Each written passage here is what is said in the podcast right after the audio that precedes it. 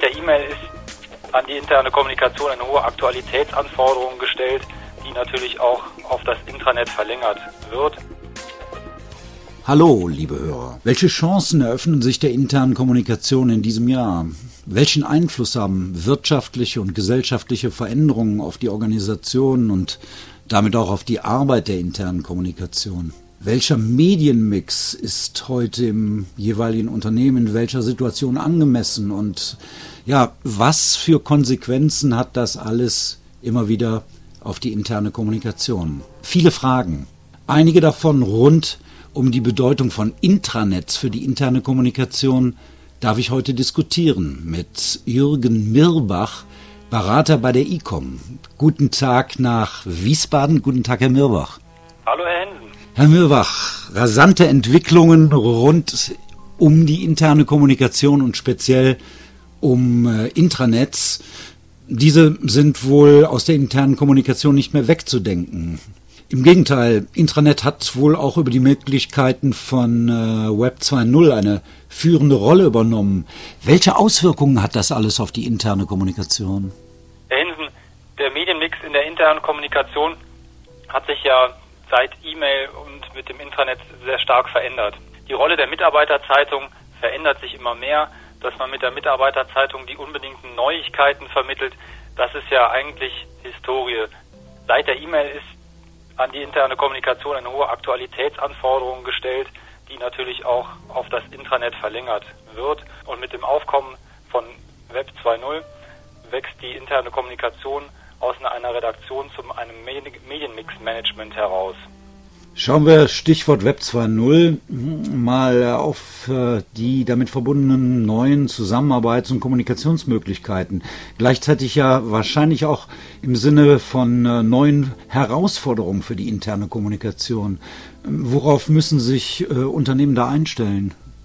In der letzten Zeit habe ich beobachtet, dass viele Intranet-Manager sehr viel Zeit darauf verwendet haben, die Anwendungen, die Intranet-Anwendungen einzubinden, in ein Mitarbeiterportal zusammenzubinden, für jeden Mitarbeiter verfügbar zu machen.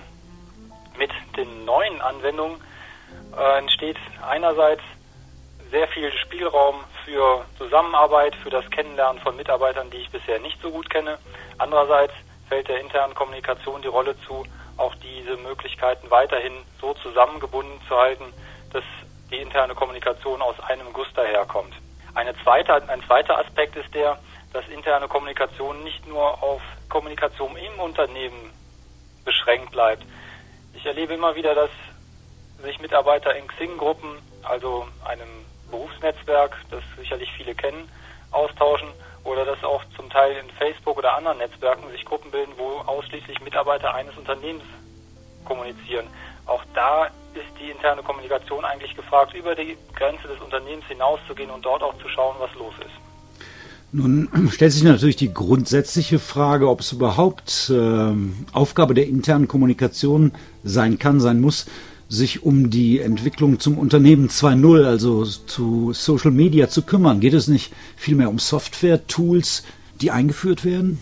Da haben Sie vollkommen recht, Herr Hinsen. Man kann das Ganze eigentlich auch als IT-Projekte betrachten und die neuen Möglichkeiten um Web 2.0 als ein IT-Projekt mit angedocktem Change Management sehen. Ich sehe die Intranet eigentlich in der Verantwortung, auch in der internen Kommunikation als Novator tätig zu sein und damit auch die, das Unternehmen voranzubringen. Und ähm, nach unserer Meinung sollte die interne Kommunikation auch ein Innovationsfeld im Unternehmen sein. Und dazu gehören diese neuen Medien. Die interne Kommunikation ist am besten in der Lage, die Mitarbeiter mitzunehmen und sie zum Kommunizieren hinzuführen. Bei IT-Projekten haben wir häufig erlebt, dass man erwartet, dass äh, beispielsweise ein SAP-Modul installiert wird, es wird geschult und dann wird ja vielfach erwartet, dass das alles so funktioniert. Bei der Kommunikation in Web 2.0-Themen ist es vielleicht ein bisschen komplizierter dahingehend, dass die Anwendung selbst relativ einfach zu bedienen ist, aber die Mitarbeiter doch auf den Weg hinge hingeführt werden sollten, da auch zu kommunizieren und damit es dem Unternehmen auch was bringt und den Mitarbeitern selbst vor allen Dingen auch. Frage zum Schluss nochmal an den Fachmann. Bei all den äh, neuen Möglichkeiten, grundsätzliche Entwicklung des Intranets, sie darf wohl nicht vernachlässigt werden. Worauf sollte die interne Kommunikation bzw. die Intranet-Manager besonders achten? Wir meinen das Kernaufgaben des Intranet-Managements, also strategische Weiterentwicklung. Da ist ja die Kernfrage auch, gibt es einen Entwicklungspfad für das Internet? Was sind die Innovationen im Internet in den nächsten sechs Monaten, in den nächsten zwölf Monaten? Dass die Frage beantwortet werden sollte.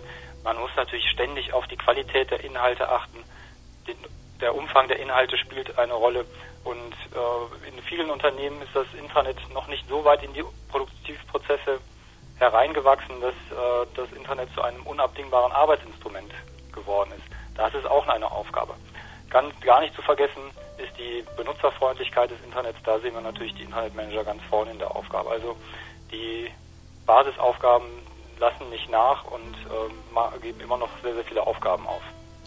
Das Intranet als äh, Treiber für Entwicklungen in der internen Kommunikation. Weiterführende Links wie immer im Teaser. Herr Mürbach, ich danke Ihnen für dieses Interview. Benson, hat Spaß gemacht.